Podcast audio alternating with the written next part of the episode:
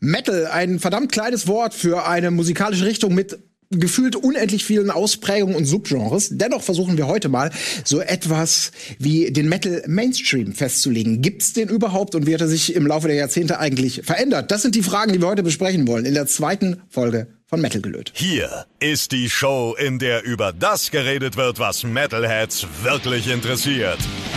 Metal gelöt, der Metal Talk von Rocket Beans TV und Radio Bob.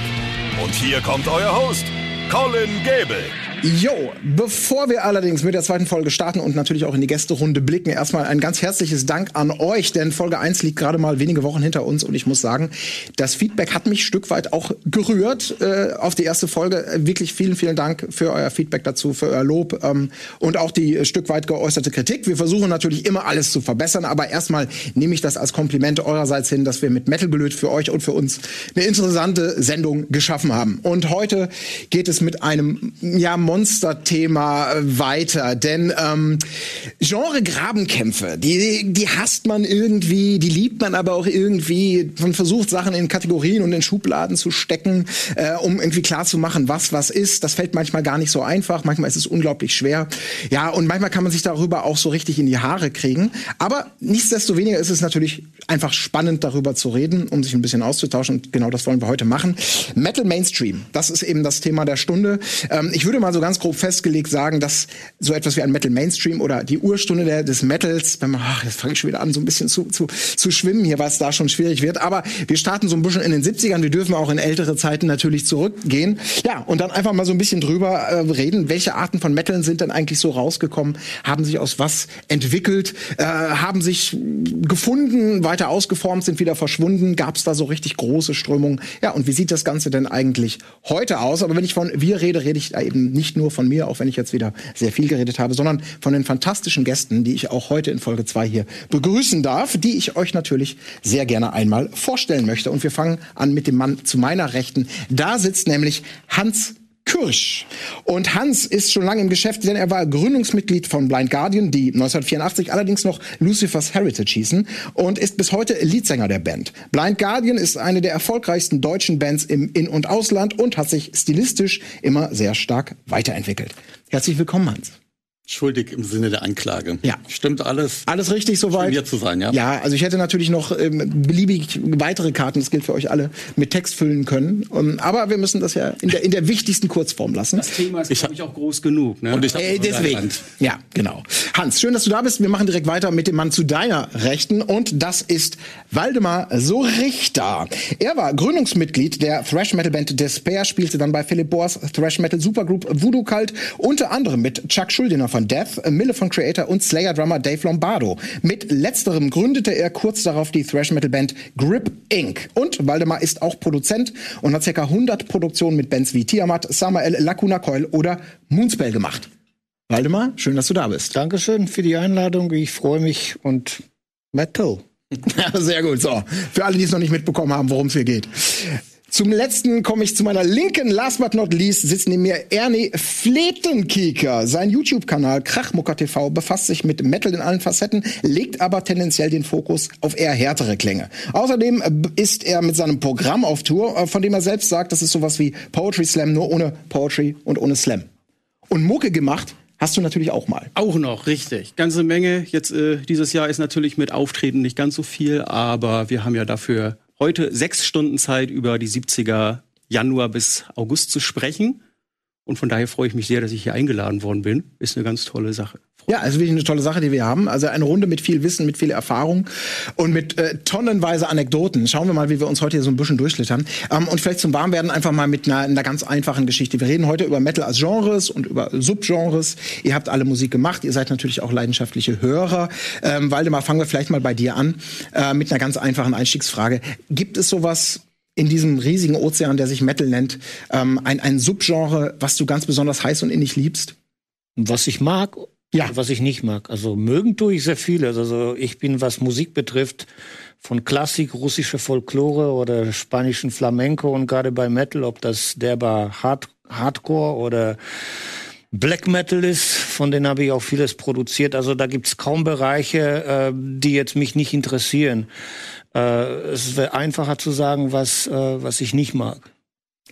Okay, dann machen wir es vielleicht so rum. Also was, was magst du denn gar nicht? Oder vor allem natürlich auch gerne mit Blick auf Metal. Also ich konnte zum Beispiel Blind Guardian nie aufstehen. Quatsch.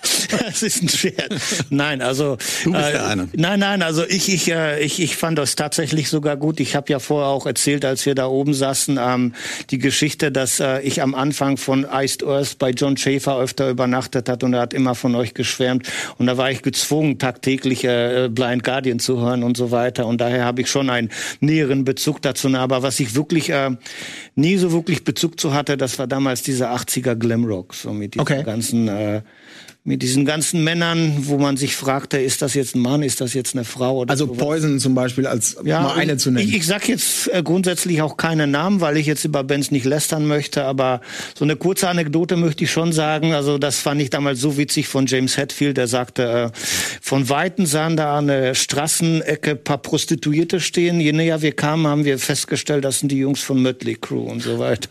aber aber was, was, was stört dich so daran? Ist das jetzt ein musikalisches Ding oder, oder das Image? Oder? Also irgendwo glaube ich diese diese Darstellung, dass ähm, äh, dass jeder sich wichtiger ist als die Musik, dass es eigentlich diese Poserei in sich selbst ist.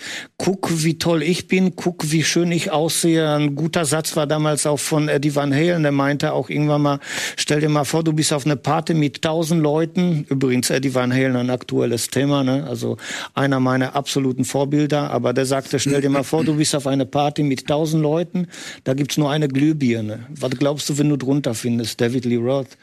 Und deswegen finde ich das so ein bisschen so diese übertriebene, so auf mich, look at me, look at me.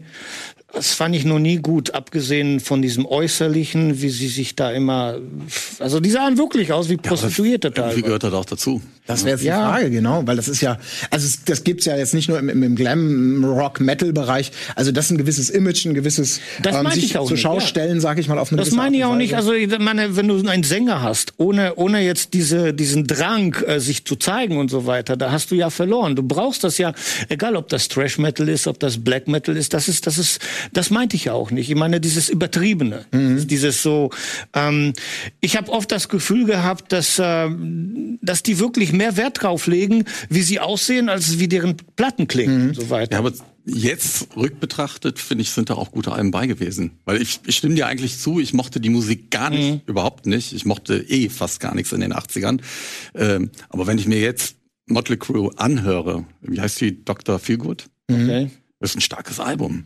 Ich finde Übertreibung im Metal auch total wichtig. Also Alice Metal Cooper. ist ja einfach nicht das, was irgendwo in der schüchtern in der zweiten Reihe steht. So, ich weiß, was du meinst. Du meinst jetzt Ja, das- eben das der meinte ich auch gar nicht. Ich sag ja, aber es gehört dazu, einfach aus sich heraus und wirklich einfach noch mal einen Schritt drauf, noch mal ein bisschen extremer. Und das hattest du am Anfang. Sicherlich ist das dann so ein bisschen aus einer, wenn es dann dazu führt, dass die Musik dann nicht mehr taugt, dann ist das natürlich nicht das Richtige. Blind Guardian würde ich sagen, leben das ja so in der Musik direkt aus. Da ist die Musik immer bombastischer. Und bei Bombast kannst du ja nun wirklich nicht sagen, dass das ist hier zu viel, weil da muss ja immer noch mal eine Schippe oben drauf.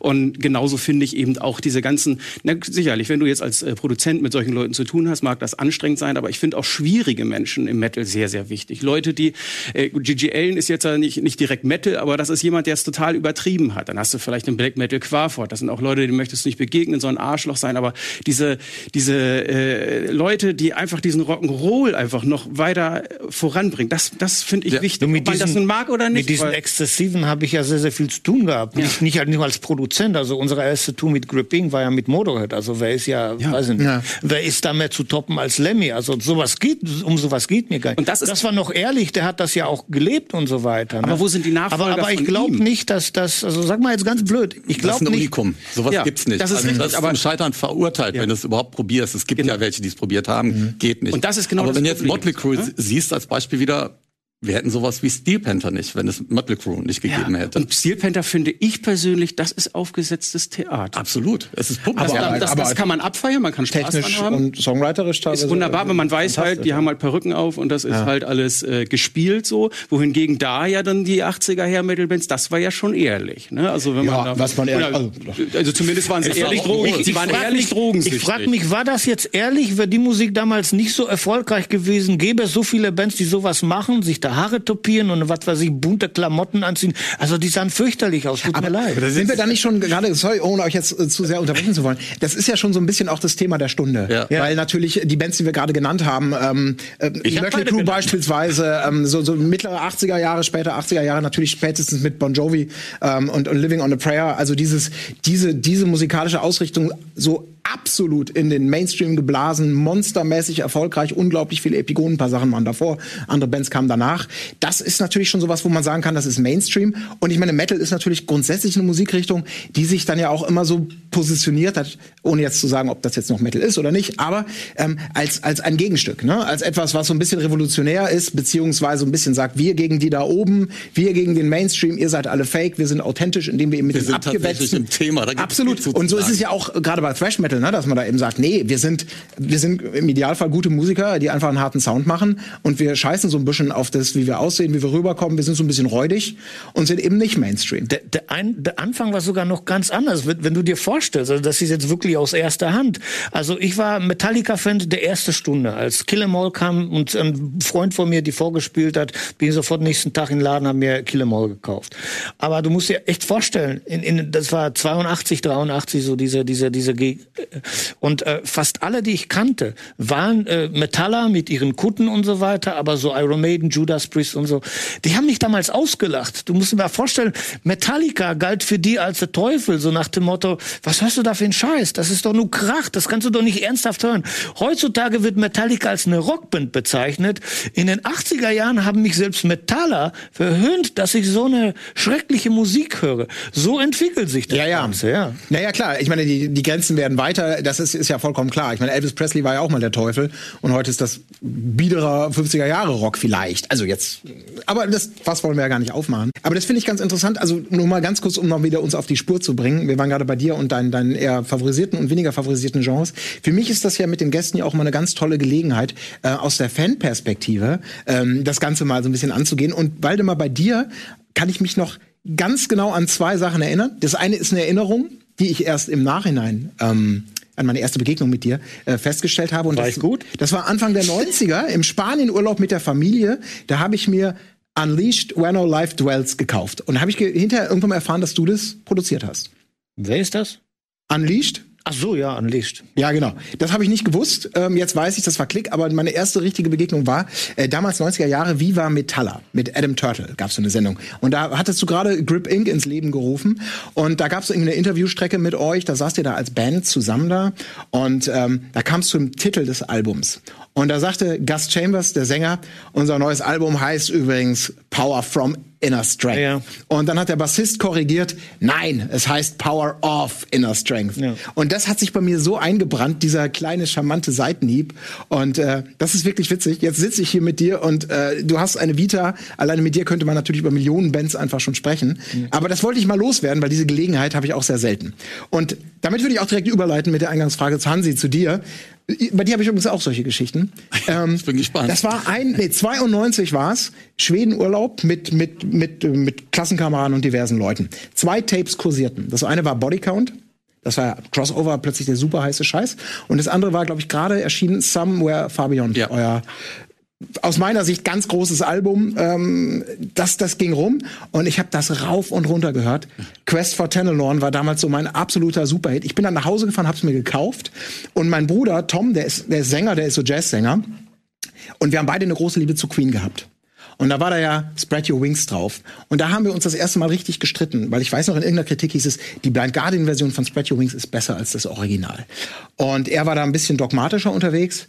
Und ich fand das auch super geil. Mit diesen triolischen äh, Double-Bass-Momenten, die er da reingebracht hat in der, in, der, in, der, in der Bridge. Das war, das hat richtig gut geknallt, das war eine eigene Variante. Und er fand das ganz furchtbar.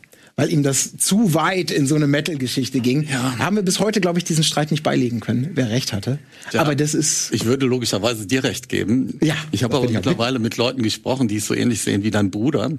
Und äh, die haben es versucht, mir zu erklären. Und wenn man jetzt von dieser Swing-Geschichte ausgeht, die bei Queen durchaus noch vorhanden ist, dann haben wir die Nummer hingerichtet. Nur wir waren uns dessen nicht bewusst, weil wir es einfach gemacht haben. Ja, es war aus einer Laune heraus, Freddy ist gerade gestorben und äh, wir waren Queen-Fans und wir hatten halt eben auch diese Layers, also da waren schon eine Menge Parallelen auch in unserem Songwriting. Und haben gedacht, komm, Spread Your Wings können wir, das ist so die Nummer aus der zweiten Reihe, die kennt nicht jeder oder das ist jetzt nicht so der Superhit. Da biedern wir uns auch nicht an und die kann man auch singen und die kann man auch schön äh, praktisch präsentieren im Blind Guardian-Style. Da sind geile Momente drin, aber einige Sachen immer in, in Betracht, wie die Nummer eigentlich gedacht war, ja, die sind nicht so toll geworden. Aber ich habe gut gesungen. Aber ist das nicht der Reiz von Coverversionen, dass sie ja eben keine Kopie sind, sondern was eigenes?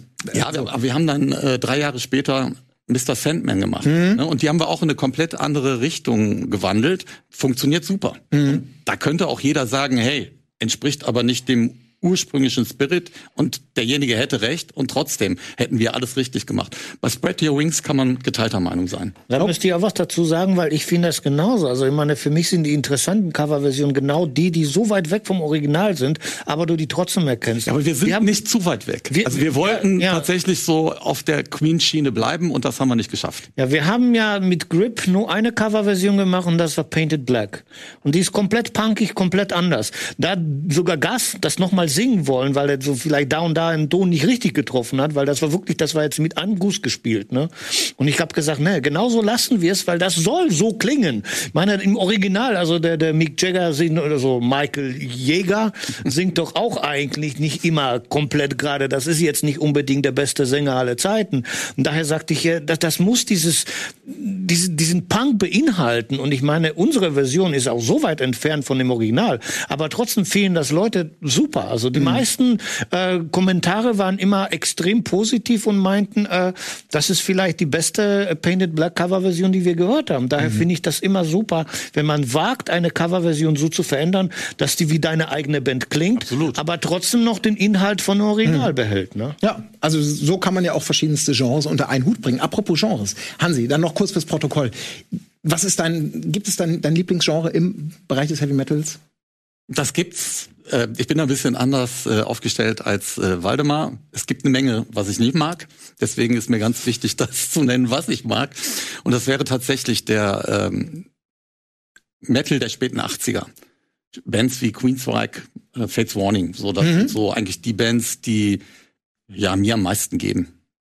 Das ist ja auch relativ interessant. Ich meine, ihr habt ja auch ähm, Verschachteltes und Progressives in eurer Musik auf jeden Fall, aber kommt ja dann doch eher aus so einem deutlich hymnischer angelegten. Aber ist es dann einfach so diese, dieser Unterschied, das, was man selber macht, was man gut kann, woran man Freude hat, versus, äh, das muss dann nicht unbedingt das sein, was man selber vielleicht am allerliebsten hört? Ich glaube eher, das ist so ein bisschen die Musik als Inspiration nutzen. Mhm. Ne, bei uns sind äh, mit Sicherheit äh, Sachen in der Musik, die auf die Purple oder Queen zurückgehen. Das sind auch Sachen, die auf äh, Queensbike oder Fates Morning zurückgehen, ohne Frage. Man baut Sachen ein und versucht trotzdem irgendwas darzustellen, was einen selbst präsentiert. Und im Falle von Blind Guardian sind das dann eher diese epischen, hymnischen Sachen. Mhm. Okay, was magst du denn gar nicht? Du hast gesagt, es gibt einiges. Äh, Viel. Ja. New Metal à la Linkin Park. Mhm. Das, äh, ich mag eigentlich nichts, was Plastik ist.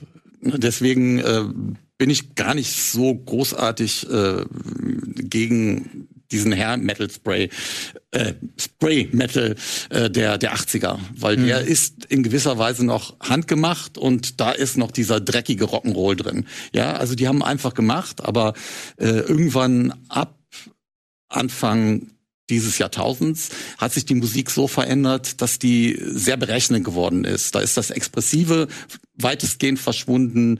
Äh, da ist keine Intensivität mehr äh, spürbar. Es ist alles so ein bisschen nach Stechzirkel. Und das fängt so mit Linking Park an. Und ich mochte auch diese, ja, dieses Einbinden des Raps bin ich nicht mit klar mitgekommen. Mhm. Bei Body Count und so ist es noch gerade okay. Ja, die einzige Band, wo ich es gut fand, ist eigentlich Faith No More. Mhm.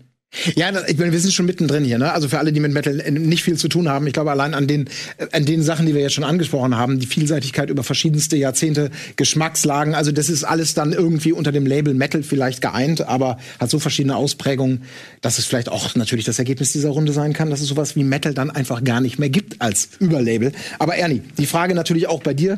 Ähm, also meine Anekdote zu dir ist einfach nur, dass ich dich von YouTube kenne ja. und sehr, sehr gerne deine Videos äh, schaue, weil ich mich in vielen irgendwie so wiederfinde und das als Inspiration für, für Bands, die ich gerne mal wiederhören möchte oder Bands, die ich gar nicht kenne. Ja. Das liebe ich sehr. Ähm, und du hast eine sehr harte Schlagseite. Du bist ja sehr auch stark im Black, Thrash, Ja, äh, das Death war, Metal unterwegs. Also man hat irgendwann mal angefangen, Musik zu hören. Ich sag mal, nachdem man so mit Peter und der Wolf und äh, Jim Knopf durch gewesen ist, dann war das Roxette. Habe ich witzigerweise mal in einer Folge äh, so erwähnt, dass ich mit Roxette äh, groß geworden bin und da war ein großer Zuspruch. Das denkt man so gar nicht. Also für die Band hat ja echt, äh, doch, das äh, dachte ich auch erst mach mal so ein bisschen so kontrovers, aber gar nicht. Und dann kam Scorpions und dann kam ACDC und äh, wie das dann so weiterging. Und es wurde wirklich bis zu einem gewissen Punkt bei mir einfach immer härter. Ich wollte immer härtere Musik haben, bis ich so, was ich jetzt gar nicht als die härteste Musik bezeichnen würde, 96 dann bei Black Metal war. Das habe ich dann auch viele Jahre gehört und irgendwann aber einfach mal festgestellt, so, ja, ist schön, auch wenn ich mit 16 der Meinung war, im Black Metal finde ich alles. Ich meine, von Angizia, Dornreich bis Katharsis ist das eine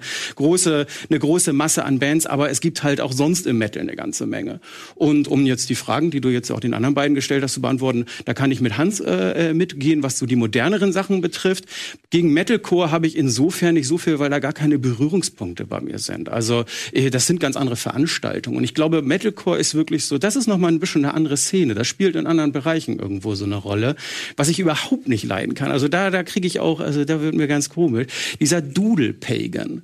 Also jetzt nicht Bands wie äh, Helruna aus Deutschland oder auch Menhir, die natürlich auch schon sehr, naja, dudelig in dem, äh, dem Fall sind. Aber das ist authentisch. Was ich so meine, das ist so, das ist Musik, die klingt, als ob irgendwo ein Spielmannszug in die Luft geflogen ist. Und auf der Bühne, da stehen so Jungs, die haben Arme wie ich, aber eine dicke Lederrüstung an. Und dann möchte man denen noch zuflüstern, so wenn du nicht mal ein Schwert heben kannst, dann sollst du schnell laufen können. Und dafür brauchst du keine Rüstung. Und dieses ganze Ding, das, das mag gemein sein, das ist so mein kleiner Beitrag zu, da kann ich überhaupt nichts mit anfangen, weil irgendwann sich die Leute auch gedacht haben, ist eine gute Idee, auf Black Metal Konzerten Pagan mit Black Metal zu verbinden. Und dann bist du automatisch auf diesen Veranstaltungen mit Bands gewesen, wo die dann mit einer Quetschkommode spielen. Ist so ein tolles Instrument. Da kannst du so schöne getragene Sachen mitmachen. Aber du willst ihm das Ding echt nur um die Ohren schlagen, wenn du das hörst. Ja, du bist irgendwo bei Santiano dann automatisch. Ja, ne? nee, und das ist das ist nicht. Das ist so, also wenn ich jetzt äh, rede von äh, von von Geschichtsverzerrung oder so der der German oder was weiß ich, das geht viel zu weit. Da kannst da kann man mich jetzt glaube ich im Laufe des Gespräches mit anderen Sachen fangen,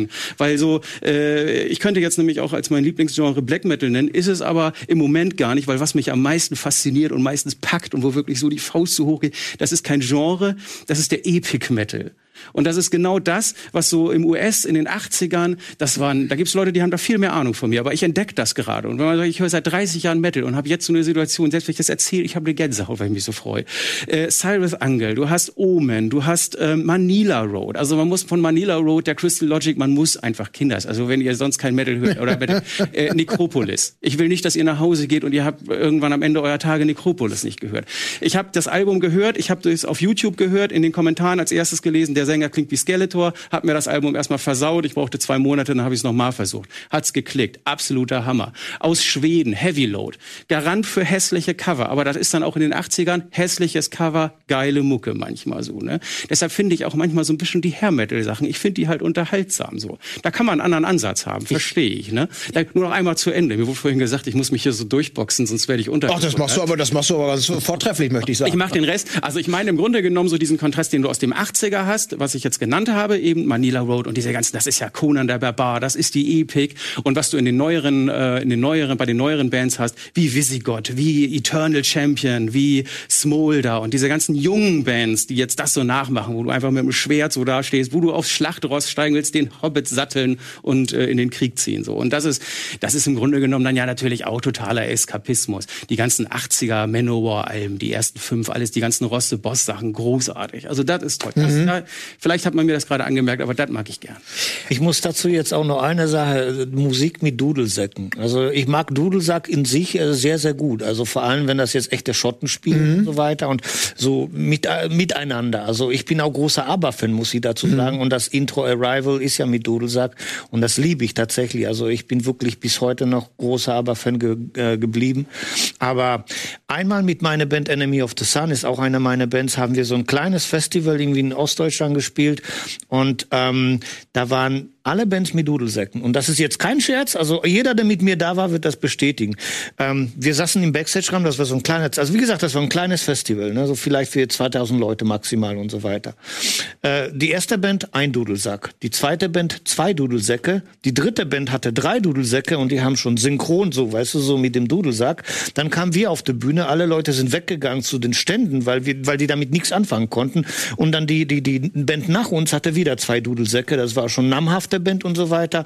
Aber das Schlimmste dabei war, nicht nur jetzt, ich habe dann nachher den Veranstalter gefragt, warum hast du uns überhaupt gebucht? Wir passen doch gar nicht. Ich meinte, ja, ich wollte für Abwechslung sorgen. Ich, warum müssen wir dann dafür büßen, ne?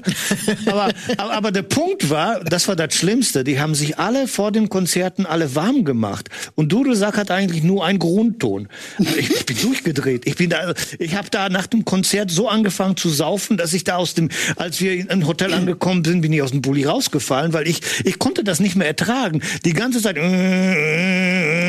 Und dann machen sie sich alle auf einmal warm. Das waren fünf, sechs Dudelsäcke auf einmal, die da jetzt alle in den Backstage-Raum liefen und immer so. Boah, also das war. Also nochmal, man kann die Musik auch gut gestalten, aber also auf, auf Dauer ist mir das zu anstrengend. Sowas, ja. ja. Ja gut, das ist ja mit vielen Sachen, die extrem sind, dass man das in Dosen nur genießen kann. Ne? Ja. Aber was wir jetzt festgestellt haben, wir haben extrem viele äh, so Nischengenres jetzt schon besprochen und, und Band genannt, die vielleicht eben nicht jeder auf dem Schirm hat, aber möglicherweise haben sollte.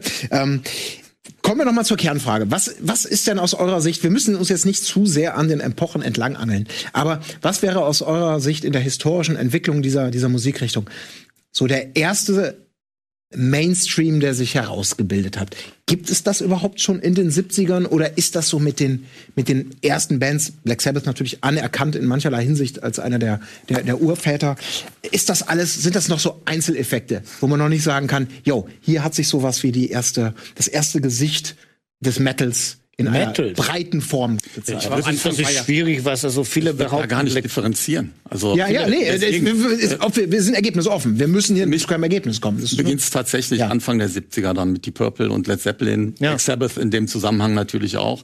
Äh, dann weitergehend Uriah Heep, dann äh, diese ersten Glamrock-Bands, T-Rex, Alice Cooper. So, das wäre jetzt die Entwicklung, die ich an den Anfang stellen wollte. Und deswegen hatte ich gerade oben schon gesagt, die 60er gehören ja auch noch irgendwie dazu. Da hat man halt eben schon The Who, da hat man die Kings. Ne? Das mhm. sind Bands, wenn man You Really Got Me hört zum Beispiel. Ja, ne? absolut. Das, sind, das ist eine richtig räudige Hardrock-Nummer. Ja, war ja. eigentlich schon so ein Vorläufer, so ein bisschen Absolut. von dem, ja. So oder White Thing vom, ja. von The Ja, ja. Und Blue Cheer oder so. Bands, also gibt's also natürlich ganz Ursprünge, viel. MC5. Genau. Aber es soll ja nicht nur, gar nicht um die Ursprünge gehen, sondern eben, eben um die Frage, also wenn man die Band jetzt hören würde, würde man sagen, oh Gott, Uriah Heep, ja, da gibt's gewisse Ähnlichkeiten zu Deep Purple, klingen aber dann doch wieder sehr anders als Black Sabbath. Also alle Bands, die wir jetzt genannt haben, sind ja noch sehr, sehr unterschiedlich. Absolut, Aber ja. das ist sozusagen, meinetwegen, wenn wir jetzt ums äh, Riff-orientierte gehen, wo Black Sabbath ja immer wieder mit Tony Iommi und seinen, seinen zeitlosen Riffs. Ähm, Riffs sind ja etwas, was absolut typisch für Heavy Metal ist, Riff-basierte Musik zu machen.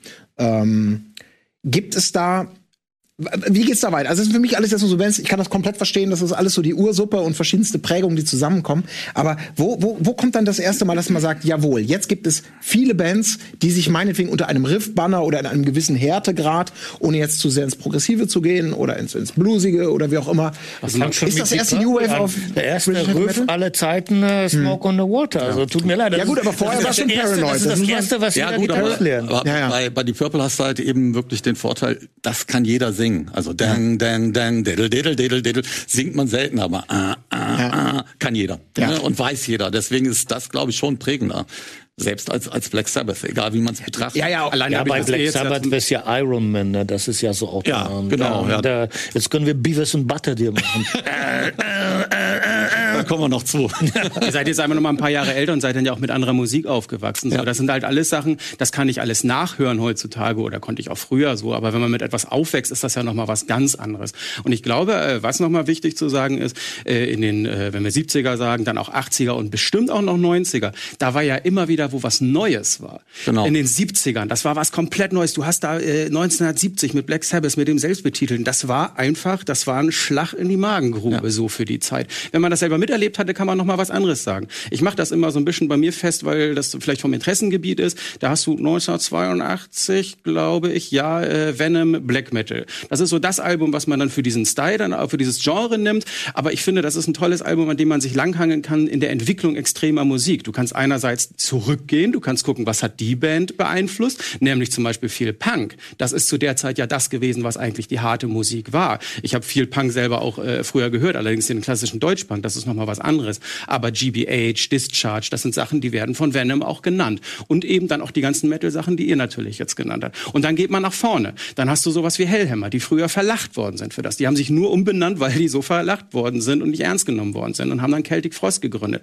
Dann hast du Sodom Creator, du hast diese ganzen Thrash-Metal-Bands eben aus dem Ruhrpott dann zum Beispiel. Und wenn man jetzt auch mal, gut, das ist jetzt, wenn wir jetzt über ganz extreme Musik sprechen, aber auch die ersten Blind Guardian, mit denen ich groß geworden bin, das war ja auch Speed Metal. Das war ja irgendwo, oder kam die euch hart vor zu der Zeit? War das harte Musik in eurem Kosmos? Du meinst jetzt so im altersgemäßen Blind Kosmos? Guardian oder Eure, eure beiden, die äh, Follow the Blind und äh, die äh, Battalion. angemäßigt. Also Mhm. äh, schon im gemäßigten Melodic Speed Metal Bereich. Da Ja. gab es schon Sachen, die ähm, wesentlich härter waren. Ja, ja, klar. Ne? Das ist- Keine Frage, aber wir haben uns gerade jetzt auch mit dem zweiten Album logischerweise eher in Richtung Thrash bewegt und Ja. da waren schon auch Role Models, Holy Terror, Testament. Ja. Aber wenn wir zurück in die 70er gehen, weil du sprichst gerade von der von der Phase nach The Second Wave. Mhm. Also Anfang der 80er sprach man ja von New Wave of British Heavy Metal. Ja, genau. Und diese New Wave of British Heavy Metal gab es ja nicht, weil es davor kein Heavy Metal gegeben hätte. Mhm. Und du musst dann tatsächlich, ja, du hast vielleicht recht, die, die 70er sind die frühen 70er sind was auch immer, so ein bisschen so die, die Gründungsschmiede. Aber die Wiege hast du dann spätestens mit äh, Judas Priest und Motorhead Mitte der 70er und dann in die 80er reinlaufen. Aber da war es, so wie du gerade sagtest, das lief nebenher. Man hat halt eben diese Bands eh als gleich betrachtet. Ob es jetzt ACDC gewesen ist oder dann Judas Priest, Maiden kannte man in den 70ern noch gar nicht. Also zumindest ich nicht. Ne, Das war dann wirklich ein ganz auserlesener Kreis an Leuten, die diese Bands kannten. Aber Priest hatte schon Namen. Motorhead hatte Namen. Motorhead war Krach für mich. Motorhead war das fand ich aber, Aber so Motorhead, finde ich, äh, hat wenig mit äh, dem Heavy Metal so gesehen. Punk, ja, genau. Also er das war ist eher so Punk. aus dem, aus dem Punk. Und ich finde die erste Motorhead, wenn man die sich mal so anhört, die klingt, das ist jetzt total falsch, wie ich das vielleicht sage, aber irgendwie so wie diese, diese Hardrock-Musik, die es davor gab, nur halt mega Distortion Ja. draufgehauen, also komplett kaputt gemacht. Aber gefühlt habe ich es ne? nicht so. Für mich war es nur Krach. Ich, Okay. ich kam aus der Punk-Szene. Ja. Also ich bin wirklich vom klassischen Rock, äh, von diesen Prog-Rock-Bands und äh, von diesen Stadium-Rock-Bands in den Punk. Mhm. Ne? Ich war bei Dead Kennedys, Exploited, bla bla bla. Fand ich super. Also Ja. Mhm. ich konnte mit Krach umgehen. Aber ich konnte nicht umgehen mit Motorhead. Überhaupt Findest du das heute auch noch Krach? Nee. Ja, Weiter in den 80ern, dann, wenn wir dann halt eben tatsächlich in die frühen 80er gehen, gleiche Problem hatte ich mit Venom. Mhm. Venom ist auch wieder das gleiche in Grün. Kam und ich fand's grottentief schlecht. Ich hatte Ja. kein Problem mit Metallica von vornherein und also mit Auch wenn das natürlich jetzt die erste Killer Mall klingt wie so ein Demo. Ja. Heute, heute klingen die Demos von zu Hause deutlich besser als diese Absolut. Platte. Aber, aber das war ja der Reiz. Ich meine, das war damals irgendwie, da kamen die Typen ne, mit zerrissenen Jeans und vor allem zu diesem Zeitpunkt, weil das eher aus dem Punk kam, bin ich selbst damit rumgelaufen. Ich weiß noch, das ist so eine lustige Geschichte. Ich war so stolz, weil es gab Leute, die sich mit dem Messer tatsächlich äh, selber absichtlich die Löcher reingemacht haben. Bei mir das erste Loch und so extra noch rausgerissen. Geil, ne? Und dann äh, zum Waschen gegeben. Damals wohnte ich noch bei meiner Mutter. Ich war noch, was weiß ich, 14, 15 oder sowas, ne? Und dann plötzlich meine Mutter nach dem Waschen näht mir das Loch wieder zu. Bin fast durchgegangen. Mama, was machst du denn da, ne? Ja, aber ich glaube, was wir, wir haben jetzt ja schon, sind wir da auch wild gesprungen. Wie gesagt, wir müssen es nicht zu sehr chronologisch abhandeln. Ich finde das schon total spannend, weil ich glaube, ähm, was man ja raushört, ist, dass sich Metal in einer gewissen Art und Weise, und das merkt man natürlich heute auch in diesen unglaublich verzweigten Bäumen, die sich dann spätestens ab den 80ern rausgebildet haben. Sowas muss ich auch immer wieder neu erfinden, um nicht langweilig zu werden. Ja. Und äh, der Punk, ich glaube, das ist ja historisch mehr oder weniger so für vieles, für viele exzessive Auswüchse der, des 70er Jahre Rocks, progressiv, immer opernhafter, immer größer. Das war ja so ein bisschen auch der kommerzielle Todesstoß für viele Bands. Äh, natürlich hat es immer Bands gegeben, die das weitergetrieben haben. Dann kam Eddie Van Halen, beziehungsweise Van Halen Ende der 70er und dann äh, ging es ja langsam eben auch mit der New Wave of British, British Heavy Metal wieder los, dass man vielleicht sagen kann, so Heavy Metal als eigenes Breitengenre, der auch diese so eine, so eine Bezeichnung aufgesetzt bekommt, ist da. Darüber und über noch viel mehr reden wir natürlich gleich. Wir machen jetzt mal eine ganz kurze Pause, denn äh, wir müssen auch mal durchatmen, einen Schluck trinken. Wir sehen uns gleich wieder. Da sind wir wieder mit unserer munteren Gesprächsrunde zum Thema Metal-Mainstream-Findung. Und wir sind äh, kreuz und quer gefahren und äh, haben Geschichten gehört und gemerkt, wie unglaublich kompliziert dieses Unterfangen ist. Wie gesagt, Ergebnis offen. Äh, schauen wir mal, wo wir landen. Aber jetzt gerade sind wir quasi Anfang der 80er, die New Wave of British Heavy Metal ist da. Sie ähm, legitimiert Heavy Metal wieder, bringt unglaublich viele Bands heraus. Könnte man da sagen, jawohl, das war Anfang der 80er in diesem Großkontext Metal so etwas wie Mainstream. Weil es so breit aufgestellt und kommerziell erfolgreich war. Auf jeden Fall. Wir Iron Maiden. Ja. mit Mäden, genau, und wir hatten dieses Rock-Pop in Konzert. Jo, Du hast es auch gesehen, ne? Westfalenhalle. Da haben, weiß ich nicht, die damals sieben größten Bands oder also zumindest ein Teil der größten Bands Ja. äh, in der Westfalenhalle gespielt. Das ist im Fernsehen übertragen worden und hat sozusagen Fußball Deutschland erreicht und teilweise halt eben dann auch angesprochen. Du musst dazu auch sagen, Fernsehen ne, ist Ja, nicht ja. das, was heute Fernsehen ist. Damals gab es nur drei Sender, ne, ARD, ZDF und das war nicht das dritte, jeweilig äh, regional bei uns WDR. Ne, und das war tatsächlich bei ARD, glaube ich, sogar noch ZDF. gezeigt. Oder ZDF. Ja. aber das ist nicht so wie im Fernsehen gezeigt. Kann heute, was weiß ich, irgendwie so ZDF Neo sein, das irgendwo auf dem Kanal 87 liegt oder sowas. Nein, das waren drei Sender und das wurde offiziell im Fernsehen gezeigt. Das, das zeigt ja auch die Bedeutung zu diesem Zeitpunkt von. Da ist übrigens direkt danach, glaube ich, so, sobald ich das äh, noch in Erinnerung habe, direkt danach sind die beiden Magazine Rockhard und, und, und Metal Hammer sofort. genau. Wir haben erstmal darüber berichtet, über das. Und da ist die Entstehung von quasi von dieser ganzen Welle, die dann, die dann, dann später entstanden ist. Du hattest aber Anfang der 80er, 81 oder 82, vor diesem Rockpop in Konzert, hattest du ein Musikexpress-Heft. Das hieß, ich glaube, das hieß sogar New Wave of British Heavy Metal. Da hat der Musikexpress, damals auch eine große Zeitung, sich tatsächlich erniedrigt und ein ganzes Heft dem Heavy Metal gewidmet. Und ähm, da ging's los. Da, du hattest auch äh, speziell in Europa im Grunde genommen in jedem Land eine eigene Stilrichtung. Es gab French Metal, es gab Italian Metal. Äh, Die Szene hat sich gebildet. Du hattest eine Demoszene. Die Leute sind halt eben tatsächlich wirklich dann äh, so unterwegs gewesen, dass die sich diese Demos gegenseitig überspielt hatten und äh, das hatte dann teilweise solche Auswirkungen. Da war eine Band, das war aber nach Rock Pop in Konzert, die hieß Adramelk, eine italienische Band und die hatte Kultstatus auf Demo. Und das war aber ein überspieltes Album. Und dieses Album war mega schnell und mega geil. Das Problem war nur, das Album ist in 45 überspielt worden. Und kein Schwein hat's gemerkt. Alle haben so Das ist ja großartig. So gut ist das. Ich habe mir, äh, weil meine erste Das Anlage, ja das war ein. Plattenspieler. Der war so groß, damit konntest du durch die Zeit reisen und am Wochenende auch drin übernachten. Aber äh, Kassettenrekorder war auch noch drin. So, das heißt also, meine allererste Platte war Scorpions Crazy World. Das ging aber wurde dann härter. Dann habe ich hier Iron Maiden, Number of the Beast gesehen. Dann dachte ich, gleich muss gleich im Plattenladen mir neue Sachen holen. Was habe ich da gesehen? Slayer, Live Undead. Aber halt so eine 12-Inch-Platte. Ich nach Hause zurück, denk schön, 33, regst du auf, klar, hör das durch, denk mir, du gehst nie auf so ein Konzert, solche bösen Fans willst du nicht irgendwie hinternehmen. Das war nur und ging durch. Und die andere Platte, die ich mir gekauft habe, das war eine Auskopplung vom äh, Metallica, dem schwarzen Album. Da war nämlich ähm, ja, Wherever I May Roam drauf. Und das fand ich so gut in dieser viel zu langsamen Version, dass ich irgendwann ein Metallica Original gehört habe. Und vielleicht hat das bis heute vorgewirkt. Ich fand das gut, aber das danach überhaupt nicht. Konnte ich gar nichts mit anfangen. Diese Glocken auf 33 statt 45, das war. Ich muss mal im Service orientiert, wie ich hier bin, für unsere Zuschauer, die vielleicht sagen, wovon reden denn diese, diese alten Herren hier? Ich wollte schon sagen, ob die wissen, was überhaupt ein Demo ist, was eine Kassette ist. Ja, genau. Wir reden hier natürlich von der, von der Abspielgeschwindigkeit. Also ein bisschen sowas wie die, ähm, na, bei YouTube äh, kannst ja auch halbe Geschwindigkeit doppelte. So eben mit dem Unterschied, dass das heutzutage so intelligent gemacht wird, dass es nicht hoch oder runter gepitcht wird, das Ganze. Äh, wenn du halt eine Schallplatte schneller abspielst, dann wird es entsprechend höher und schneller und, und hat einen völlig anderen Klang und einen anderen Stil. Und das sind genau diese Erkenntnisse, von denen wir hier gerade gesprochen haben. Das man konnte man damals, musste man einstellen und wenn man es nicht gemacht hat am Plattenspieler Wenn zum man was Beispiel, höher dann klang das. abspielt, klingt die Stimme wie so Mickey Mouse. Ja, genau. Und wenn Da- man tiefer abspielt, dann so. Smurf Compilation hatten wir früher auf Kassette. Metal-Alben viel zu schnell abgespielt und dann alles durch die Reihe. Ich glaube, da war Lass uns gar mal nicht ein, mit bei. lass uns mal ein Zeitpunkt besprechen, sodass die vielleicht wissen, wovon. Ja, ja, aber die, die schnelle Version war immer der Partykracher. Das war Aber diese, diese, diese Basis, die wir jetzt so ein bisschen eben als, als Heavy Metal 80er Jahre Urstunde, ihr seid da ja auch entstanden, ne? Habt euch, was hat euch da, äh, gab's, was, was war für dich so persönlich der Anlass zu sagen, boah, jetzt will ich aber auch Mucke machen? War das eine Band oder war das ein Ziel, Musiker zu sein und auf einer Bühne zu stehen? Gute Frage. Ich, Ja, die habe ich mir auch gerade ausgedacht. die steht also nicht hier drauf. ich wollte berühmt werden. Ja. Tatsächlich. Äh, Ich habe äh, leidenschaftlich Fußball gespielt, wie jeder in der damaligen Zeit, und habe mich irgendwann verletzt. Und da war klar, das wird nichts mit einer Fußballkarriere. Hab äh, parallel dazu in einem Fanfarenzug gespielt und auch Gitarre gespielt. Äh, auch schon in diversen Bands, aber die waren alle nicht gut genug. Irgendwann habe ich die Schule gewechselt und habe André getroffen. Und André hatte schon eine ganz gut gehende Band, die ich auch gut gefunden hatte. Und die brauchten dann, wie es sich herausgestellt hatte, einen Sänger und Bassisten.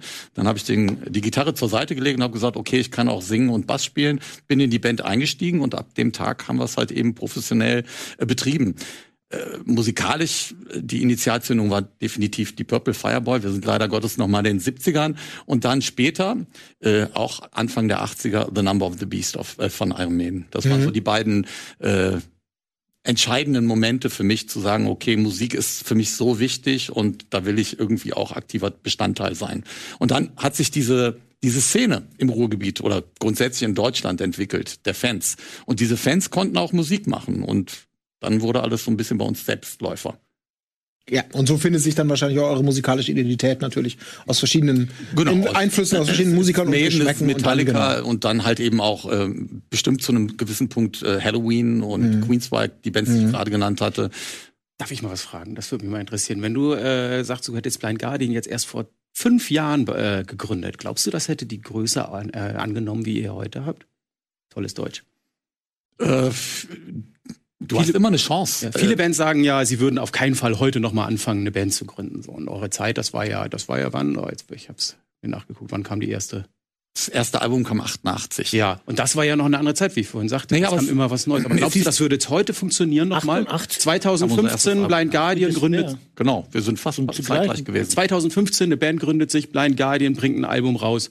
Äh, Imaginations from the Other Side, sagen wir einfach mal so. Meinst du, das Ja. hätte genau irgendwie die Chance gehabt, Also, irgendwann auf du hast jetzt ein Album gesagt, das so zeitlos ist und Ja. so über den Dingen schwebt, glaube ich schon. Ob wir in der Lage gewesen wären, als Debüt so ein Album Ja, rauszubringen, ich hab nur- ne? äh, stelle ich jetzt mal in Frage.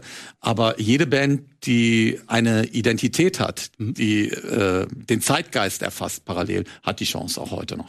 Das wäre eine Frage, die würde ich an dieser Stelle auch gerne mal an Waldemar in Varianten äh, weiterbringen. Äh, mal vom Musiker. Fragen jetzt auch mit dieser, äh, wie bist du zu Musik gekommen oder so? Die Frage darfst du gerne noch auch, auch beantworten, auf jeden Fall. Ich will nicht unhöflich sein, nur mit Blick auf die Uhr, weil ich glaube, die Perspektive, die du vielleicht noch reinbringen kannst, ist ja die des Produzenten. Und du hast gerade schon gesagt, äh, und du hast gerade quasi auch angedeutet, was braucht's denn überhaupt, um eine erfolgreiche Band irgendwie aufzustellen? Auch aus Produzentensicht jetzt mit dem Blick auf das, was vielleicht eine Band mitbringt, äh, was sie selber machen möchte, aber was vielleicht auch, wenn man erfolgreich sein will, der Markt erfordert. Äh, Wie ist das da als Produzent? Äh, Musst du da häufiger mal eingreifen und sagen, ihr müsst hier kommerzieller werden oder ihr müsst das, Das, so und das so machen in bügeln? der Regel meist entweder die Plattenfirmen oder die Management, also das Management. Ich sag immer, also, weil da habe ich oft auch Stress mit diesen jeweiligen Menschen, weil ich sag, wenn du eine Band haben willst, die anders klingt als die Band, die ich gerade im Studio habe, dann musst du die von vornherein signen und nicht mir das überlassen, aus einer Band, die anders klingt, was zu machen, was die nicht sind.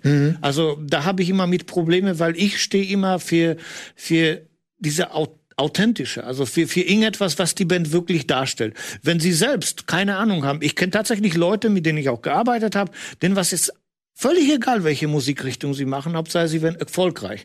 Wenn das deren Wunsch ist, dann ist mir das egal, aber dann mache ich wiederum nicht mit. Ich bin zu ehrlich für sowas und ich mache nur Sachen, ich, das sind die drei Bereiche als Produzent. Ich muss A, mit der Musik zurechtkommen, weil sonst kann ich die nicht verbessern, sonst kann ich nicht meine Vorschläge und meine Emotionen mit da reinpacken. Das ist, Musik ist was sehr emo- Emotionales. Und du kannst Musik nicht nach einem Reißbrett, nach einem Schema, deswegen das, was du auch sagtest mit diesen neuen Bands. Musik ist irgendetwas, was dein Erlebnis äh, in, in die Musik reinbringt. Ich habe manchmal Songs, die ich vor 20, 30 Jahren geschrieben habe. Ich, wenn ich die jetzt heute höre, kann mich noch erinnern, dass draußen geregnet hat oder was ich für Klamotten anhatte. Das ist das, was Musik macht. Ich komme ja auch aus der Klassik von Beethoven. Ich höre mir seine Symphonien und ich weiß, wie es ihm ging, was er gerade gemacht hat, weil er das in der Musik konserviert hat. Wenn du Musik einfach nur machst, um Geld zu verdienen, da kannst du auch, weiß ich nicht, eine Coca-Cola oder Pepsi-Cola da äh, auf den Tisch stellen und, und sagen, das ist jetzt besser als das andere, obwohl das letztendlich gleich ist. Das hat aber mit Musik und mit Emotionen nichts mehr zu tun. Das kann man nicht genug oft, äh, nicht oft genug betonen. Das finde ich so gut. Das ist genau das. Ich kann jetzt sagen Metal so, weil Metal ist das, was ich am meisten höre, aber aus vielen anderen Genres äh, würden die Leute das genauso sagen. Äh, das muss Wumms haben. Das muss von hier kommen. Also nicht von hier oben, nicht von hier. Das hilft natürlich, wenn das auch da ist, aber äh, das muss so. Und wenn du halt eine Metal-Scheibe hörst und du hast nicht mehrfach das Gefühl, du musst, ah, oh, geil, geil, dann ist das Album halt scheiße. So, dann, ich, dann bringt das auch nichts. Ich würde selbst nie eine Band verändern wollen, wenn der Wunsch nicht da ist. Aber ich sag ja, ich gebe bis zu einem bestimmten Punkt, dann mache ich Feierabend, dann, dann verlasse ich das Studio oder ich nehme das erstmal gar nicht an. Aber wenn ich sehe, also du musst dir das so vorstellen, eine Band kommt zu mir oder eine Plattenfirma schlägt mir eine Band vor, ich höre mir die Sachen an und du hörst so sofort, pass mal auf, das sind die Stärken der Band, das sind die Schwächen. Du versuchst als Produzent die ganzen Schwächen rauszunehmen und die Stärken noch mhm. äh, so nach oben zu bringen. Und ähm, das ist nicht immer einfach und nicht immer ist die Band mit einverstanden. Aber spätestens, wenn das Produkt fertig ist, wobei ich nenne schon sogar Produkt, obwohl ich das nie, ich sag ja, Produkt ist für mich eine gestaltete Platte. Das ist, das ist, das ist ein Moment du weißt ja noch selber, als deine erste Schallplatte fertig war, was das für ein Gefühl ist. Das ist, das ist so wie, wie, als wenn nur ein Kind in, in, in der Hand. Das ist sogar für mich jede bis heute CD oder Platte geworden, die ich herausgebracht habe, weil du arbeitest äh, zwei, drei Jahre daran. Du, jeder Gedanke ist äh, diese Platte gewidmet und jeder Gedanke aus der Platte ist aus deinem Leben gegriffen. Und das ist nicht nur einfach, dass du dich hinsetzt und Musik machst, sondern du bringst dich dann da. Und wenn die Band jetzt, wie gesagt, bestimmte Qualitäten hat und ich sag, ja, das kannst du aber schon ein bisschen so und so gestalten, dann mache ich das ja auch mit der Band. Aber nicht, um jetzt eine Band zu verschlechtern, oder jetzt populärer zu machen, sondern in erster Linie, um die Band sogar noch authentischer zu machen, als sie selbst glaubt, dass die ist. Ja, Authentizität und Leidenschaft äh, als wichtigste Zutaten. Darüber reden wir gleich noch weiter, denn das bringt uns gleich auch auf unserer chronologischen Reise an einen spannenden Punkt, glaube ich. Vorher machen wir aber eine ganz kurze Mini-Pause und äh, wir sprachen gerade über Leidenschaft, Authentizität, das, was es, was, was es braucht als Musiker, um was Tolles zu erschaffen, das, was du als Produzent haben möchtest. Wir sind in den 80ern gewesen. Ähm, Heavy Metal prägt sich aus in verschiedenste Stilrichtungen. Es wird schneller, es wird härter, es wird größer in den verschiedensten Bereichen. So der erste richtig große Blumenstrauß entsteht vielleicht unter dem Label Metal, aber damit verbunden sind natürlich dann auch kommerzielle Höhenflüge. Wir reden dann von Ausprägungen, die wir am Anfang schon gesprochen haben. Äh, die Hair Metal Bands, unfassbare Erfolgsalben, Def Leppard, ähm, Alben, die, die unglaublich, also die vielleicht technisch beeindruckend sind, vor allem für ihre Zeit, aber natürlich derart aus meiner Sicht konservig klingen. Aber das ist jetzt was, was, was ganz anderes Thema. Und dann kollidiert das Ganze wieder mal. Das Ganze fährt sozusagen Anfang der 90er so ein bisschen vor die Wand, weil diese Auswüchse des Heavy Metals gestoppt werden von einem Zug, in dessen, in dessen Lokomotive niemand Geringeres als Kurt Cobain sitzt. Der Grunge wird geboren und plötzlich geht es wieder genau darum, das zu sein, was Heavy Metal vielleicht mal war. Authentisch, ursprünglich, ein bisschen schraddelig. Ähm, wir stellen uns nicht mit unseren tupierten Frisuren hin äh, und unseren Spandexhosen, sondern äh, wir sind mit dem Schlabberpullover die Jungs von nebenan. Und das ist plötzlich das, was alle Leute wollen.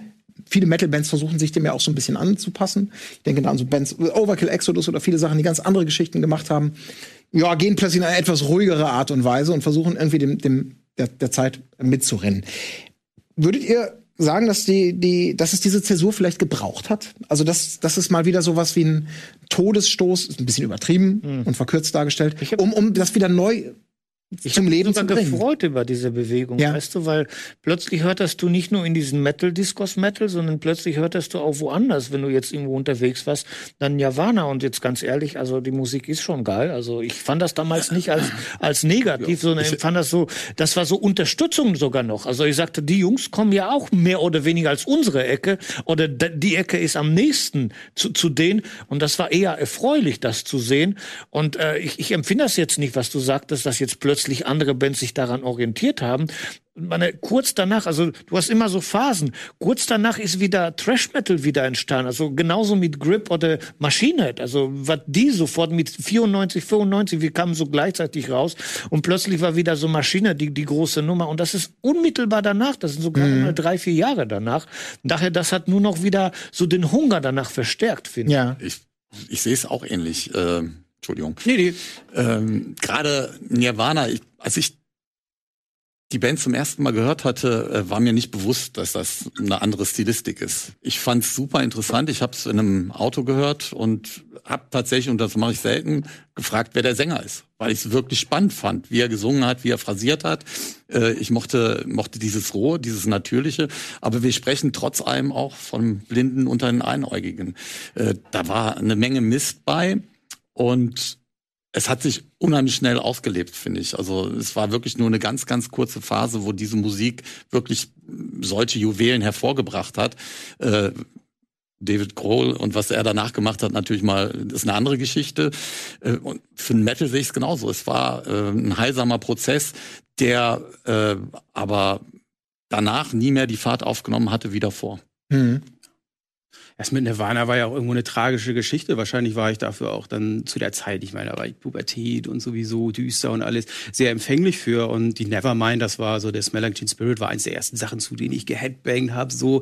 Und die anderen sagen, nee, das, das, das war auch eine sehr traurige Sache. Ich meine, da ist so ein ganz armer Kerl, dem es äh, grundsätzlich gar nicht gut ging, äh, auf die ganz große Bühne gehievt worden und ist da letzten Endes ja auch dran zugrunde gegangen. Das hatte man ja später bei Amy Winehouse dann nochmal und bei vielen anderen davor, wenn man in die 70er geht, äh, von Jimi Hendrix Hendrix könnte man ja auch in diesem ganzen Komplex Metal ja auch noch äh, nennen, in diesen Ursprüngen.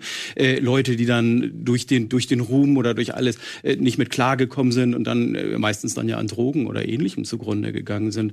Aber äh, in den 90ern, ich finde, da hat sich so ja, wenn ich jetzt noch überlege, so der Gothic Metal, als Gothic Metal gut war, hat sich da ja auch so herausentwickelt. Da ist ja zum Beispiel die Wild Honey von Tiamat, die man aber auch nur äh, auch mehrmals zusammen mit der Clouds dann natürlich auch nennen sollte. Da hast du ja, diese das, geilen, diese das geilen. ist die Zeit von von äh, von von Grunge auch gewesen. Genau. Mhm. Was mir jetzt gerade auch einfiel, weil wir jetzt sprechen Nirvana und so weiter. Man darf nicht vergessen, dass die meistverkaufte Metalplatte, glaube ich, aller Zeiten genau zu dieser Zeitpunkt auch stand. Das ist das Black Album von Metallica. Mhm. Das war ja, glaube ich, 82 ja. 92 oder 93. Das war genau die Zeit auch zu Nirvana. Daher, ich glaube 91. Da, da, daher, und Use Your Illusion aber auch. Dass, ja. dass, dass plötzlich äh, diese äh, äh, Grunge-Geschichte jetzt Metal den Rang, das, das, ich finde, das stimmt gar nicht. Im Grunde ja. genommen hat das, schon. Das, ich, ich fand, dass das sogar mehr unterstützt hat. nee, also ich weiß, dass die Fans auf einmal äh, Metal als was abgrundtief langweiliges und blödes gesehen haben.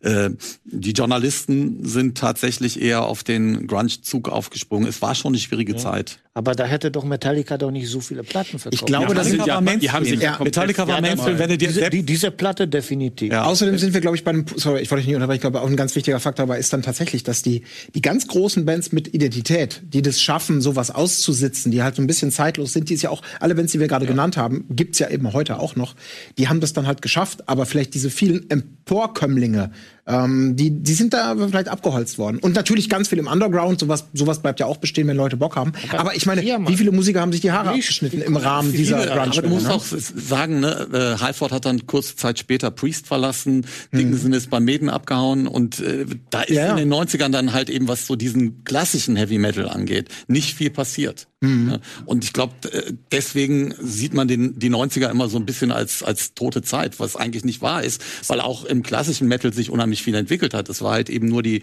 die zweite und dritte Reihe, die mhm. dann nach vorne gekommen sind und die, die Heroen, auch Ozzy und so, die haben nichts Besonderes zustande gebracht. Das war halt eben dann parallel zu Grunge und auch dann im fortlaufenden Prozess. Mhm. Aber es gab ja, diese so viele neue Sachen gekommen. Es haben sich ja so wahnsinnig, ja, wahnsinnig viele Genres und man darf ja auch nicht vergessen, äh, dass die 90er, wenn wir auch äh, Nuclear Blast als äh, Sponsor ist richtig, ne, haben.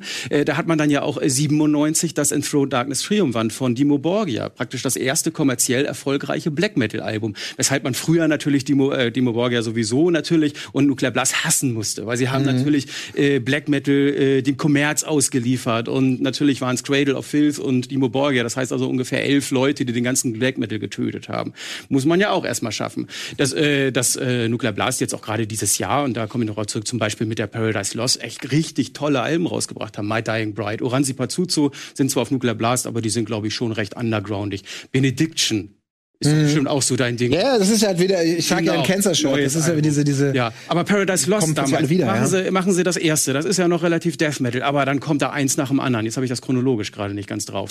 Äh, Gothic, Icon, ähm, ich glaube davor waren dann noch die äh, Shades of God und äh, dann habe ich jetzt irgendeine vergessen wahrscheinlich und dann der Hammer, der ja wirklich dann auch, ich habe damals den ja, Metal Hammer abonniert und da war glaube ich dieses Album in sämtlichen Ranglisten auf Platz 1 von Paradise Lost eben die Draconian Times. Das war ja so das Album, das hat ja jeder gehört. Aber es ist heute immer noch ein gutes Album. Früher so ein bisschen Kommerzvorwürfe so nach dem Album davor, aber mega gut. Ja gut, also dann springen ganz ich, viele auf- ich, auf. Genau, ich verstehe, was du meinst. Ich meine, Paradise Lost haben ja mal ganz anders angefangen. Ja, ne? sicher. Also, aber ich deswegen- finde nicht, dass sie sich verraten haben. Nö, aber ja- sie klangen plötzlich deutlich mehr nach Metallica Und- mit und- einem leichten Gothic-Einschlag. Und Greg McIntosh hat irgendwann, genau, und haben. Greg McIntosh hat irgendwann mal gesagt, vielleicht passt das ja ein bisschen zum Thema, als sie dann angefangen haben, mehr in die Richtung die Mode zu gehen.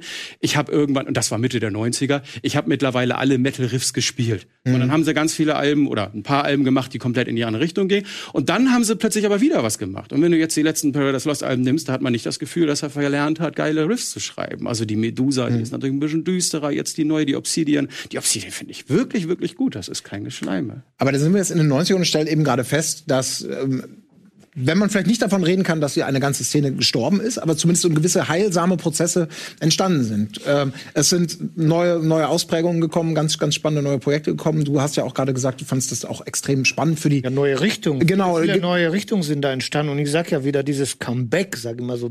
Mhm. Also jetzt von diesen Trash Metal und so weiter. Also gerade genannt mit, mit äh, Grip oder mit Machine Head. Äh, das sind nur zwei von vielen, die dann plötzlich jetzt wieder, in, also auch jetzt Creator, das hat Mhm. sich wieder dann plötzlich mit Verkaufszahlen wieder gespiegelt. Das waren wieder die besten Verkaufszahlen seit Jahren bei diesen Bands, die aus dieser Ecke kommen. Die waren auf Platz 1 in den Charts mit dem Album. Jetzt mittlerweile. Ja, ja. Das ist ja Gut, aber wo Charts natürlich heute auch nicht mehr das bedeuten. richtig. aber es ist egal. Ich glaube nämlich, das, was wir hier feststellen können, ist tatsächlich, dass wir das wäre zumindest jetzt mein, mein, mein, mein Gedanke zu dem, was wir hören. Also, wir überspringen jetzt gerade mal kurz zwei, um vielleicht mal ins Hier und Jetzt einzutauchen. Es gibt alles heutzutage. Es gibt Events, die klingen, die sind, sind Jungspunde. Konzerte. Äh, Außer Konzerte, lassen wir das mal weg. Aber rein, wenn man musikalisch heute was sucht, dann gibt es Bands, die klingen, als ob sie 1970 im Studio aufgenommen haben. Ja. Äh, dabei ist es von 2020. Äh, es gibt alle extreme Ausprägungen. Die alten Recken kommen wieder zurück. Ähm, es gibt Sabaton und, und Santiago, sage ich jetzt mal so, ohne die zwingend einem Weil Artist zu nennen zu wollen. Metal nun wirklich nichts Ja. zu tun. Aber ist denn irgendwas davon? Das ist jetzt ja alles trotzdem so ein bisschen. Ja, kann man sagen, das ist alles eher Nische? Und so einen richtigen Metal Mainstream, also irgendwie eine Richtung, die dann auch auf dem kommerziellen Sektor mit anderen Bands zusammen so etwas wie eine, eine, eine neue Phönix-Gestalt bilden kann. Seht ihr sowas momentan? Oder ist es jetzt einfach die ausdifferenzierte Landschaft, wo sich jeder das rauspickt? Amerika geprägt, finde Ja. ich. Wenn du so diese Radio-Shows hörst, äh, da geht halt eben viel in diesen, genau in diesen Kaugummi-Plastik-Metal. Ne, Ich nenne nach wie vor New Metal, äh, hat halt eben immer so diesen, diesen College-Boy-Punk noch drin, so ein bisschen. Alles gemellodined ohne Ende. Äh, Das ist schon so ein bisschen jetzt das, was für Furore sorgt. Ansonsten hast du recht, es ist das große Ganze, ähm, was aber funktioniert. Ist ja nichts falsch dran. Es ist eine Szene und wenn sich da so viele Genres gegenseitig befruchten und es halt eben tatsächlich auch zu einer hoffentlich jetzt bald mal wieder spürbaren Entwicklung kommt, ist doch alles gut.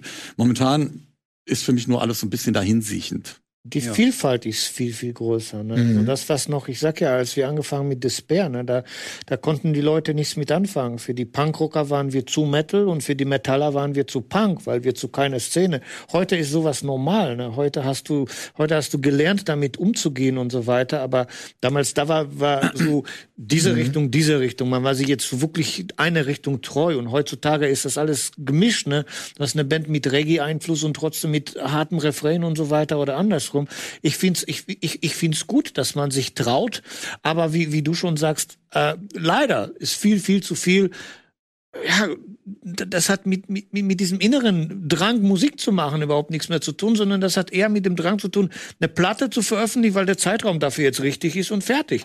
Mhm. Und, da, da guckt man jetzt, äh, welche Möglichkeiten, welche technische Möglichkeiten man jetzt alle nutzt, dass eine Platte, weiß ich nicht, äh, schon fast so klingt, als würde sie auf dem Keyboard eingespielt und keine Gitarren beinhaltet, aber hat mit dem, was, wo, wo, wo wir herkommen, fast gar nichts mehr zu tun, mhm. egal wie hart das sein mag, weil das nicht diese Härte ist, die du eigentlich erwartest, die eigentlich äh, wir noch kennen aus ja. den 80er, 90er Jahren. Also im Underground sehe ich diese Bands noch. Und da finde ich, sind jetzt auch gerade, sicherlich äh, ist es das äh, äh, Ding so, dass das viele Bands sind, die irgendwo das, was heißt imitieren, ich würde, es klingt jetzt böse, aber äh, aufnehmen, was in den 80ern gemacht worden ist. Wenn ich jetzt über den Epic Metal eben gesprochen habe. Aber eben auch ganz tolle Heavy Metal Bands wie Stallion oder Vulture oder Indian Nightmare. Das sind alles Bands, die guckst du dir auf der Bühne an und denkst dir wirklich, also hätten die einfach 20 Jahre früher angefangen, die wären jetzt auf einer Riesen, das wäre eine Riesennummer. Ja. Die machen in kleinen Clubs die Shows für die ganz große Bühne. Und die haben Feuer und die haben Bock. Das sind aber natürlich Sachen, vielleicht sind die einfach nicht so für den Mainstream gedacht. Das muss man ja vielleicht auch irgendwann mal, nur den einen Satz noch zu Ende, dann war das, hey. Äh, vielleicht muss man sich auch einfach damit abfinden, dass Metal vielleicht, das mag jetzt für dich ein bisschen deprimierend sein, für die ganz große Bühne mittlerweile die Zeit vielleicht vorbei ist. Also zumindest für das, was man so, wir sind ja auch hier, das muss man ja auch mal sagen, eine relativ alte Runde, wo ich mit 40 der Jüngste bin. Und ich merke mehr, als ich mir das zugestehen möchte, äh, dass ich sehr viel so nach äh, zurückblicke und die alten Sachen schätze und dann auch eher so bei den neuen Bands darauf gucke, was die. Ähm, vielleicht ist das wirklich so, dass Metal jetzt im Moment auch erstmal so ein bisschen, ja. Aber irgendwann wird auch, und das wird aus dem Underground passieren, eine Band kommen, die einfach nochmal was richtig macht. Das Mit 40 bist du ja nicht der jüngste Kollege. Ich färb nur meinen Bart grau, damit ich weise aussehe. Waldemar, 27 Jahre alt. äh, ich finde. Äh, also findest du das falsch, was ich gesagt habe? Nee, ist richtig. Es gibt viele gute Bands, Greta von Fleet als Beispiel. Mhm. Aber es ist alles so wie. Hm? Es ist immer so wie. Also die Retro-Geschichte ja. ist ja nicht nur bei dir im Stimme Kopf, ich dir zu, Stimme sondern dir auch bei diesen jungen Leuten und die müssen was Neues machen. Mhm. Und das passiert nicht. Egal, ob die jetzt nur zehn Jahre zurückgreifen, um irgendwas zu machen, was keine Ahnung. Ich bin dann wieder bei meiner Lieblingsband Linking Park schon gemacht haben, äh, oder ob sie halt eben 40 Jahre zurückgehen und gucken, was Exodus mhm. vor 35 Jahren meinetwegen gemacht haben und jetzt klingen wollen wie Exodus. Ich höre nicht wirklich viel Neues. Das, das ist das Problem. Und das ist die einzige Möglichkeit, glaube ich, wo du nochmal halt eben so einen, also eine so einen Hype äh, schaffen könntest. Das ist jetzt im Grunde genommen eine, wie sagt man, die Zeit des Übergangs, wenn man so will. Mhm. Es gibt doch Neues, nur dass es jetzt äh, hat mit reiner Kommerz nichts zu tun. Und zwar haben wir vorher drüber gesprochen. Ich sag ja, ich will ja auch keine Werbung machen, aber gerade ein T-Shirt davon trage ich, weil das ja mein Freund Dave Lombardo ist, der zusammen mit Mike Patton die Band äh, Death Cross macht. Und das muss man, das passt in keine Schiene mehr rein. Das hat jetzt überhaupt nichts mit diesem New Metal zu tun, das hat aber auch nichts mit dem Alten. Das ist irgendwie sowas Einzigartiges für sich, aber sowas mhm. durchgedreht und abgefahren. Aber アバ ich war, meine, ich, ich war viermal live und die hatten jeweils immer vor 1000 bis 2000 Leuten gespielt. Mhm. Also obwohl, aber gut, das sind die Namen, die dann die Leute sind. Ich weiß nicht, ob die Musik ohne diese beiden dann genauso viele Leute äh, in, in, in den mhm. Zuschauerraum gebracht hätte. Aber es ist auf jeden Fall nichts von dem, wovon wir hier erzählen. Das ist eine ganz andere Ecke und kann durchaus sein, dass das sich wieder so als was Neues etabliert, musste aber von jemand, der schon Erfahrung mit Musik hat, dann auf den Weg gebracht werden. Mhm. Ja, aber du, du brauchst trotzdem irgendwie was ganz Neues, ne? Mhm. Also auch von den Gesichtern, glaube ich. Du hast da eher Chancen in Black Metal und in Death Metal als in irgendeiner anderen. In den Extremen, auf jeden In den Extremsachen. Wie heißt diese Skandinavierin Mirkur oder so? Ja, die hat ja vorher auch richtig Popmusik gemacht. Ja, ne? aber die kann alles. Die, die kann alles und du hörst. Das ist mir zu glatt. So, ne? Echt? Ist, ja, mir zu glatt. Aber es ist, ja, es ist für mich wäre es jetzt halt eben so diese dieser schmale Grad ja. zwischen extrem expressiv ja. und noch mainstreamig. Wir hatten das Thema gerade, da hatte ich mich mit einem Kollegen drüber unterhalten, bei Thrash Metal. Thrash Metal hat das besonders schwer, finde ich, äh, weil da ist das Korsett so eng, dass du fast gar keine Möglichkeit hast, da rauszubrechen. Da hast du den ewigen Klassiker Rain in Blood, das wird sowieso niemand mehr irgendwie so toppen. Du hast jetzt zwar junge Bands wie Warbringer, Preepchart, Traitor äh, und, und Havok oder was wie, wie sie alle heißen, aber das ist im Grunde genommen, finde ich, das bei Thrash Metal ist das sehr extrem, weil sobald du dann irgendwie was anderes mit einfließen lässt, ist wieder ganz andere Musik und dann wird's von denen doch sehr, ja, muss man ja auch mal sagen, ne, konservativen Fans auch nicht mehr angenommen. So jetzt Nachher hast du vor einen Begriff benutzt wie Groove Metal oder sowas? Ich habe, äh, wenn man Grip Inc. Äh, ja. einfach mal googelt, wenn man es nicht kennt, äh, also ja, empfehle ich euch sehr, weil da kommt man auf, auf schöne musikalische Kostproben auf jeden Fall, äh, wenn ich wenn ihr zu jung seid oder so oder wie auch immer. Aber Groove Metal war eine Schublade, die Das mit euch oft, verbunden ja, wurde. Ich habe es vorher noch nie gehört. Weil wir nicht Groove nur Metal. schnell gespielt haben. Ja, ja. Dave hat auch, weiß ich nicht, in diesem Bereich, der ist auch unheimlich flexibler Schlag Schlagzeuger. Er kann auch sehr grooven und wir haben auch viele Songs so im Mittempo gehabt, die völlig was anderes dargestellt haben zu dieser Zeit als das, was. Äh, Mhm. Also es gab die eine Sorte von Menschen, die uns immer mit Slayer vergleichen wollten. Und du sagst ja jetzt, also Moment, äh, stopp mal. Also was hat Slayer ausgemacht? Zu 50 Prozent äh, Songs von äh, Carrie King, äh, von, Carrie King, von Jeff Hanneman. Der hat eigentlich die die meisten Hits quasi geschrieben. Und dann das Schlagzeugspiel von Dave Lombardo. Der hat damals die komplette Szene geprägt. Und nun war der bei Grip zusammen mit mir gespielt und der war sich selbst, also er war selbst. Im Grunde genommen hat Slayer mit dem äh, Paul äh, Dave Lombardo kopiert, als, als weniger wir mit Grip äh, Slayer kopiert haben. Wir haben einfach nur unsere Musik gemacht, aber wurden zu oft mit Slayer verglichen, nur wegen dem Spiel von Dave Lombardo, was eigentlich sehr, sehr unfair war. Ne?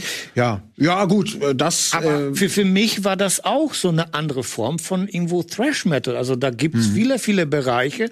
Man muss die nur clever miteinander bringen. Viel zu viele Leute haben versucht, mit, mit der Brechstange, weißt du, so, jetzt musst du da was anderes mit reinbringen und gerade ist Gothic angesagt, weil das war auch eine Welle in den 90ern, die unter anderem auch zum Beispiel, ich habe einer der ersten Bands The Gathering mit den, mit den Frauenstimmen. Weil da hat damals ja angefangen, glaube ich, so 96, 98, haben mich alle Plattenfirmen gefragt, was glaubst du, wird das noch was? Ja. Und dann reden wir plötzlich von diesen ganzen, äh, da, da stehen vier Männer mit schwarzen Klamotten und in der Mitte eine Sängerin. Und fast immer klangen sie dann aber auch irgendwo gleich. Ne? Das gab's auch dann wieder der nächste Trend dann in den 90ern, der entstanden ist. Aber The Gathering waren ja toll. Also die die, sind muss man ja. die erste ja ist, gemacht. äh, Die Hammersängerin schlechthin. Genau.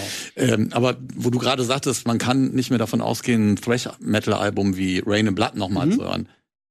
Wenn dem so ist, dann wäre jetzt der richtige Zeitpunkt. Also jetzt muss doch Ja. so viel Aggression in den Leuten sein. Da muss doch echt eine Granate kommen von irgendwo. Ja, aber das ist die große Frage, weil ich glaube, wir sind jetzt schon wieder in so Spezialausprägungen ähm, gelandet. Ähm, Ich habe jetzt keine Band gehört oder äh, keine jemand, der die Strahlkraft mitbringt, etwas Neues zu formen, was vielleicht äh, die Strahlkraft hat.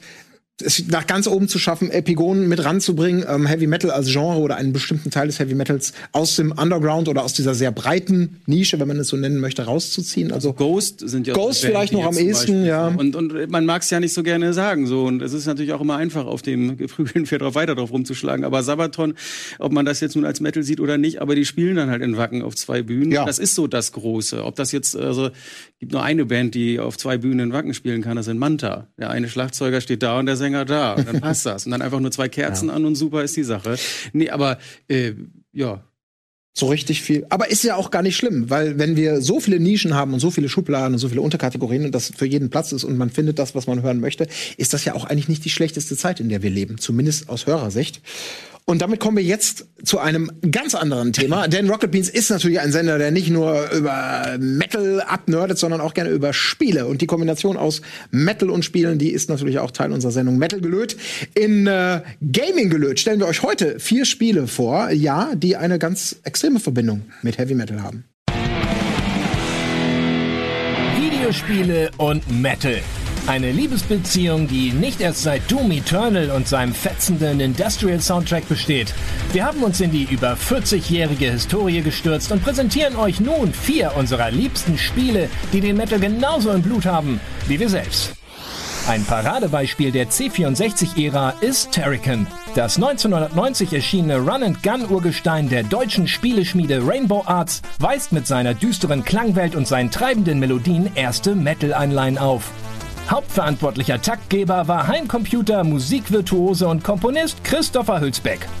Doch nicht nur im Soundtrack ist die Verbindung auszumachen. Auch das Titelbild von Turrican schreit Metal und ist eine klare Hommage an das 1988 erschienene Album Kings of Metal von Manowar. Ein weiteres Schwermetalljuwel aus der Videospiel-Frühzeit dürfte schon beim Namen erkennen lassen, wo es langgeht. Holy Diver. Der noch für den Nintendo Famicom entwickelte Plattformer basierte lose auf dem Album Holy Diver der Heavy Metaler Dio. Auch sämtliche Charaktere sind nach genrebekannten Musikern benannt. Die Story grob zusammengefasst. Im Jahre 666 droht die Zerstörung des Crimson Kingdoms durch den Dämonenkönig Black Slayer. Der Protagonist, Ronnie IV., gibt seine beiden Kinder, Randy und Zack, an seinen treuen Diener Ozzy, damit er sie in einer anderen Dimension in Sicherheit bringt. Ronnie selbst macht sich auf, um den Dämonenkönig zu besiegen und die Welt aus seinen Fängen zu befreien. Na, alle Anspielungen aufgeschnappt? Nicht nur die Musik, Namen oder Symbole des Metals finden ihren Weg in Videospiele, sondern oft auch die Musiker selbst. Im Fantasy-Rollenspiel Sacred 2 Fallen Angel gibt es beispielsweise eine Questreihe, in der der Spieler nach und nach Mikrofon, Gitarren und Drumsticks von verschiedenen Gegnern und NPCs erlangen muss. Hat er das geschafft, erwartet ihn eine saftige Belohnung. Ein Ingame-Konzert von niemand Geringerem als Blind Guardian.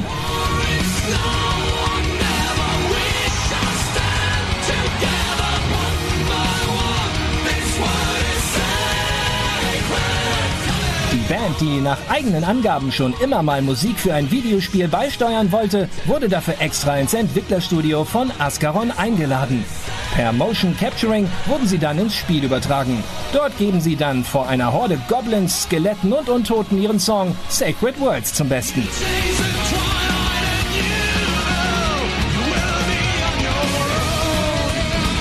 Redet man über Videospiele und Metal, darf eine Spielreihe natürlich auf keinen Fall fehlen.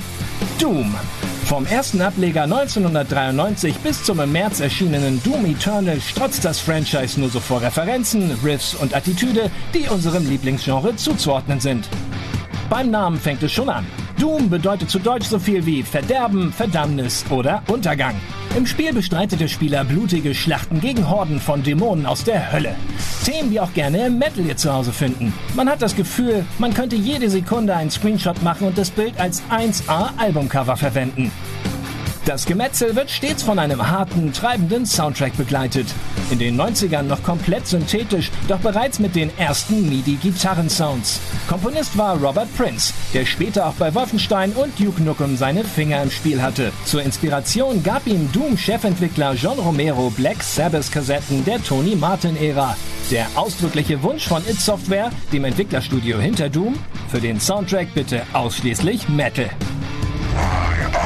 Eyes have been opened.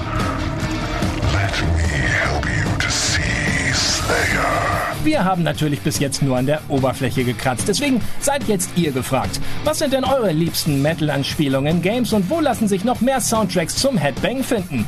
Eine Sache steht jedoch fest. Metal und Gaming ist ein Match made in heaven. Äh, hell. Match made in hell. Ja, das war, wie man sagen würde, ein Keffel Buntes hier mal wieder. Also wirklich Verbindungen, die man äh, auf den ersten Blick gar nicht sieht. Aber äh, Hans, wir müssen die Gelegenheit natürlich nutzen. Ähm, war es aus seiner Sicht auch die, die Traumhochzeit in diesem Spiel aufzukommen, weil er sagt, ja, diese Nähe mit unserer Musik, mit Blind Guardian, das, was wir machen, zu einem Fantasy-Rollenspiel, das ist. Äh, gibt's noch Fragen? Äh, machen wir natürlich. Es passt wie Faust aufs Auge. Wir haben es dann nachher nochmal gemacht für die Zwerge, ein bisschen anders in der Konstellation. Äh, ich habe zwei Leute in der Band, die sind Die Hard Gamer, André und Markus. Die wären jetzt die perfekten Ansprechpartner und die waren natürlich Feuer und Flamme von vornherein und äh, waren da auch die treibenden Kräfte, um es mal so zu sagen. Aber ich fand die Idee auch super und ja, wir machen einen schlanken Fuß da. Also du bist selber kein Gamer, höre ich da jetzt schon zwischen Ich bin kein Gamer, aber ich habe tatsächlich dann in dieses erste Sacred-Spiel mal reingespielt. Ich spiele überhaupt keine Computerspiele und äh, ich habe es nicht verstanden. Also mir hat's nichts nichts gegeben. Äh, ja, die Grafiken sind ganz nett, äh, aber ist nicht meins. Äh, ich habe aber genug gelernt, um dann halt eben dementsprechend den Text äh, dem Thema an, äh, anzugleichen. Ja gut, also das, dass es total super zusammenpasst, haben wir ja auch gerade gesehen. Also da muss man vielleicht nicht der, der, der Hardcore-Zocker sein, sag ich mal, um da authentisch unterwegs zu sein. Aber ähm, Ern, wie siehst du das? Woher kommt diese, diese unglaubliche thematische Nähe? Ist das äh, aus den Bildern, also Fantasy, Höllenwesen, Hang zur Gewalt in Anführungsstrichen? Also was ja Cover gerne mal propagieren. Mettler sind Außenseiter, Gamer sind Außenseiter, das passt doch super zusammen so. Also ich finde noch das so? gar nicht mal so blöd, dass das, also ich kann mir sehr gut vorstellen, also äh, jetzt bei Rocket Beans, das ist doch ein Kanal, der ja in erster Linie Gaming macht.